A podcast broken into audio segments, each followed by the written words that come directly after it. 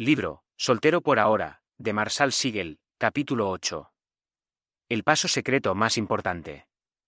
Puede que haya un millón de maneras de aplicar lo que has leído hasta ahora, pero el paso más importante que puedes dar hoy es orar. Dios quiere que nuestras vidas, casados o solteros, estudiantes o trabajadores, jóvenes o viejos, dependan del poder de la oración. La oración es el combustible que mueve el motor de nuestro corazón y de nuestra mente. No es el café, ni nuestros sueños, ni las notificaciones de las redes sociales, es la oración. Necesitamos orarle a Dios más que cualquier otra cosa. Sin Dios no podemos hacer nada que tenga un valor real y duradero, lo que significa que no podemos hacer nada que tenga un valor real y duradero sin la oración. Sin embargo, lo más probable es que te sientas inseguro respecto a tu vida de oración. Sabemos que necesitamos orar, pero sabemos que no oramos lo suficiente. Y cuando oramos, no siempre estamos seguros de que lo estemos haciendo de manera correcta. ¿Deberías siquiera pedirle esto a Dios? ¿Deberías seguir pidiéndole esto a Dios? ¿Realmente soy consciente de lo que necesito?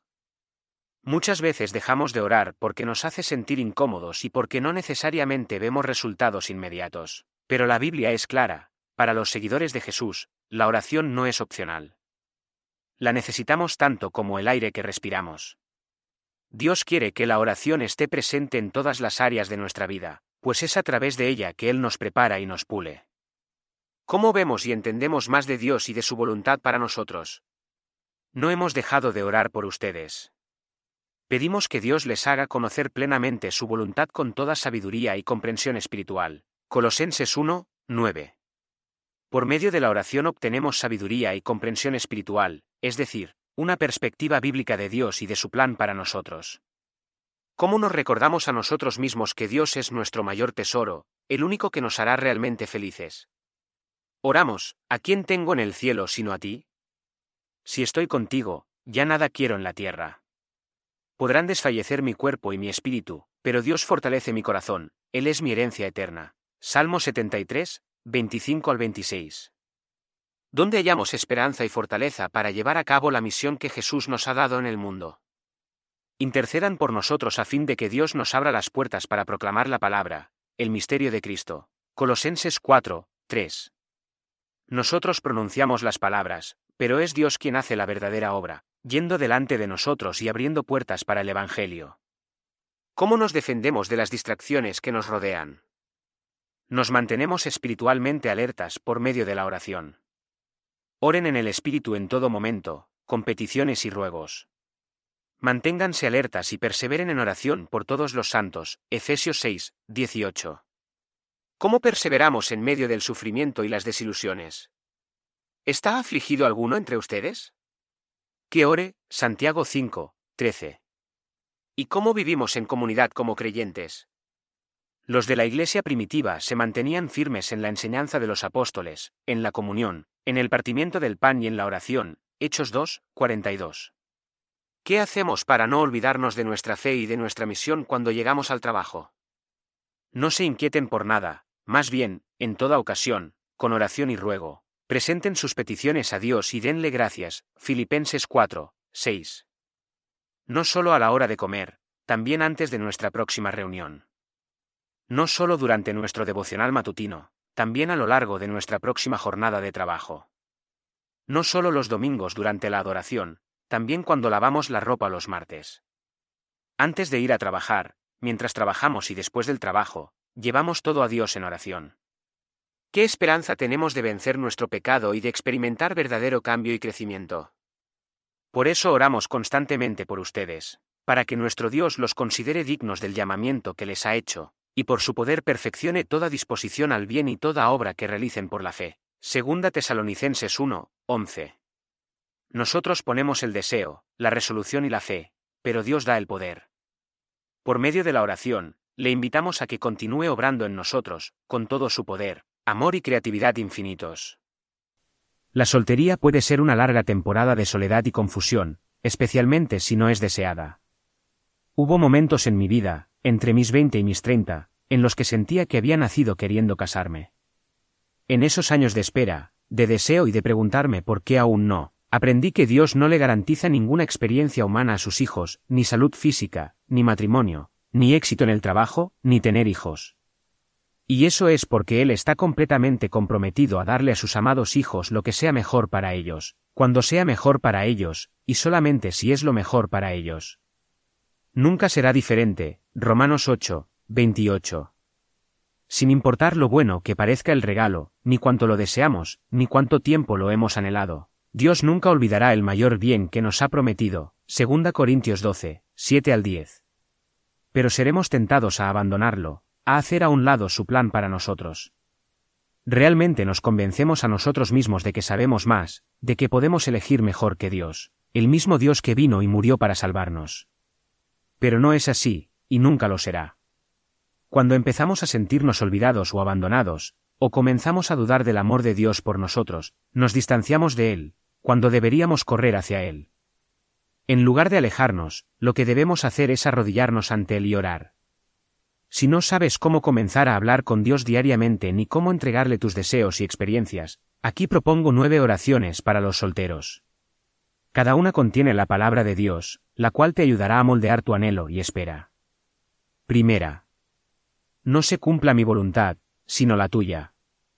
Jesús se arrodilló y empezó a orar, Padre, si quieres, no me hagas beber este trago amargo, pero no se cumpla mi voluntad, sino la tuya. Lucas 22, 41 al 42. No se cumpla mi voluntad, sino la tuya. Padre Celestial, si esas ocho palabras y la fe detrás de ellas fueron suficientes para sostener a Jesús mientras estaba en la cruz, por amor a mí, deberían ser suficientes para sostenerme en medio de cualquier situación aquí por amor a Él. Si no es tu voluntad que me case, ayúdame a ver todo lo que has planeado para mí, mis dones, mi ministerio, mi soltería. Cualquiera que sea tu voluntad, ancla firmemente mi corazón a ti. Segunda. Revélame tanto de ti como sea posible mientras aún estoy soltero. Pido que el Dios de nuestro Señor Jesucristo, el Padre Glorioso, les dé el espíritu de sabiduría y de revelación, para que lo conozcan mejor. Pido también que les sean iluminados los ojos del corazón para que sepan a qué esperanza Él los ha llamado, cuál es la riqueza de su gloriosa herencia entre los santos, y cuán incomparable es la grandeza de su poder a favor de los que creemos. Efesios 1, 17 al 19. Padre, muéstrame más de ti y moldea mi vida para que revele tu gloria. Al regresar al mar embravecido de la vida y de la soltería, haz que mi fe repose en ti y que mis ojos se enfoquen en ti, que eres más fuerte y más confiable que todos. Revélame que eres mucho más importante y hermoso que el matrimonio o cualquier otro sueño o deseo que pueda tener. Tercera. Satisfáceme de tal manera que nunca más busque a alguien más para que me haga feliz. Sácianos de tu amor por la mañana, y toda nuestra vida cantaremos de alegría. Salmo 90, 14. Tú, Señor, eres el único que puede hacerme realmente feliz. Ningún cónyuge, amigo, trabajo ni cantidad de dinero puede llenar el hueco dentro de mí que está diseñado para ser llenado por ti. Tú eres más que suficiente, y aún así, mi corazón es propenso a vagar.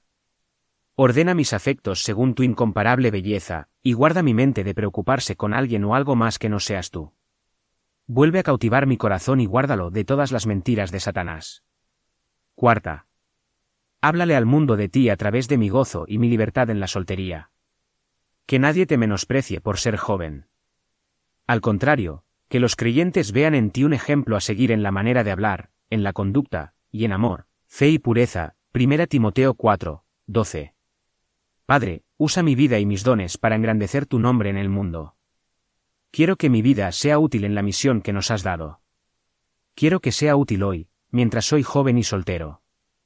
Lléname de ambición, creatividad y abnegación, para tu gloria. Quinta. Dame fe para confiar en ti incluso aun cuando tenga que caminar solo en medio del dolor y la desilusión. Para evitar que me volviera presumido por estas sublimes revelaciones, una espina me fue clavada en el cuerpo, es decir, un mensajero de Satanás, para que me atormentara. Tres veces le rogué al Señor que me la quitara, pero él me dijo, Te basta con mi gracia, pues mi poder se perfecciona en la debilidad. Por lo tanto, gustosamente haré más bien alarde de mis debilidades, para que permanezca sobre mí el poder de Cristo. 2 Corintios 12, 7 al 9. Ayúdame, Señor, a ver cada pérdida o desilusión, cada momento de soledad, cada sueño o deseo incumplido y cada evidencia de debilidad como oportunidades para recordar y gozar de la fortaleza, la esperanza y el descanso que me has dado a través de la sangre de tu Hijo. Recuérdame que eres tú quien está haciendo todo esto, cada detalle, para mi bien. Sexta. Envíame las personas que necesito para seguirte. Él mismo constituyó a unos, apóstoles, a otros, profetas, a otros, evangelistas, y a otros, pastores y maestros, a fin de capacitar al pueblo de Dios para la obra de servicio, para edificar el cuerpo de Cristo. De este modo, todos llegaremos a la unidad de la fe y del conocimiento del Hijo de Dios, a una humanidad perfecta que se conforme a la plena estatura de Cristo. Así ya no seremos niños, zarandeados por las olas y llevados de aquí para allá por todo viento de enseñanza y por la astucia y los artificios de quienes emplean artimañas engañosas. Más bien, al vivir la verdad con amor, creceremos hasta ser en todo como aquel que es la cabeza, es decir, Cristo. Por su acción todo el cuerpo crece y se edifica en amor, sostenido y ajustado por todos los ligamentos, según la actividad propia de cada miembro. Efesios 4, 11 al 16. Padre, rodéame de personas que me amen, y que te amen a ti más de lo que me aman a mí, especialmente si vivo solo. Revélame cosas sobre mí a través de sus ojos, su fe, su madurez y sus palabras. Hazme un miembro más sano y efectivo de la iglesia local. Dame un deseo cada vez más profundo de servir de cualquier forma en que me sea posible. Rescátame de la ceguera y el egoísmo del aislamiento. Séptima. Protégeme de hacer del trabajo mi ídolo mientras espero por el matrimonio. Hagan lo que hagan, trabajen de buena gana, como para el Señor y no como para nadie en este mundo, conscientes de que el Señor los recompensará con la herencia. Ustedes sirven a Cristo el Señor, Colosenses 3, 23 al 24. Señor, ayúdame a ver cada éxito y progreso como evidencia de tu gracia, y guárdame del amor al dinero y la aprobación humana. Líbrame de la tiranía de la lista diaria de quehaceres y recibe cada tarea, cada reunión, cada jornada laboral y cada proyecto como un acto de adoración. Octava. No dejes que me amolde al mundo que me rodea y hazme más como Jesús. Esto es lo que pido en oración, que el amor de ustedes abunde cada vez más en conocimiento y en buen juicio, para que disciernan lo que es mejor, y sean puros e irreprochables para el día de Cristo, llenos del fruto de justicia que se produce por medio de Jesucristo, para gloria y alabanza de Dios. Filipenses 1, 9 al 11. Padre, termina la obra que comenzaste en mí y a través de mí, haciéndome un poco más parecido a Jesús cada día. No me permitas hacer nada que muestre tu muerte como algo insignificante o barato. Capacítame para pensar, hablar y actuar cada día más como alguien que ha sido salvado a un costo infinito, y a quien se le ha confiado las mejores noticias que el mundo ha escuchado. Novena. Si me has llamado al matrimonio, ayúdame a tener noviazgos diferentes. No hagan nada por egoísmo o vanidad, más bien, con humildad consideren a los demás como superiores a ustedes mismos. Cada uno debe velar no solo por sus propios intereses, sino también por los intereses de los demás. La actitud de ustedes debe ser como la de Cristo Jesús, quien, siendo por naturaleza Dios, no consideró el ser igual a Dios como algo a que aferrarse. Por el contrario, se rebajó voluntariamente, tomando la naturaleza de siervo y haciéndose semejante a los seres humanos. Y, al manifestarse como hombre, se humilló a sí mismo y se hizo obediente hasta la muerte, y muerte de cruz. Filipenses 2, 3 al 8. Padre, si tu plan para mí es que contraiga matrimonio, Prepárame para amar a mi cónyuge con el amor y la gracia que tú me has mostrado a través de Jesús y de su cruz. Dame claridad en mis relaciones y guárdame de toda impureza. Permite que la paciencia y la humildad marquen cada relación, cada cita, cada conversación, cada paso hacia adelante o hacia atrás. En cada paso de mi búsqueda del matrimonio, hazme ver claramente que tú eres mi Dios y que yo te pertenezco. Podría parecernos que las cosas más importantes suceden cuando otros nos ven, pero Jesús dice que el paso más importante sucede cuando estamos a solas, pero tú, cuando te pongas a orar, entra en tu cuarto, cierra la puerta y ora a tu Padre, que está en lo secreto. Así tu Padre, que ve lo que se hace en secreto, te recompensará. Mateo 6, 6. ¿Estás preparado para dar el paso que nadie más ve? ¿Confiarás en que Dios estará contigo y te recompensará con más de sí mismo? No podemos permitir que la oración esté fuera de nuestras prioridades. Debemos empapar todas nuestras prioridades con oración. Nuestra espera y nuestro anhelo deben estar moldeados por la oración. Nuestra búsqueda de propósito y de dirección en medio de la soltería debe iniciar con la oración. Nuestra búsqueda de gozo debe ser guiada continuamente por la oración.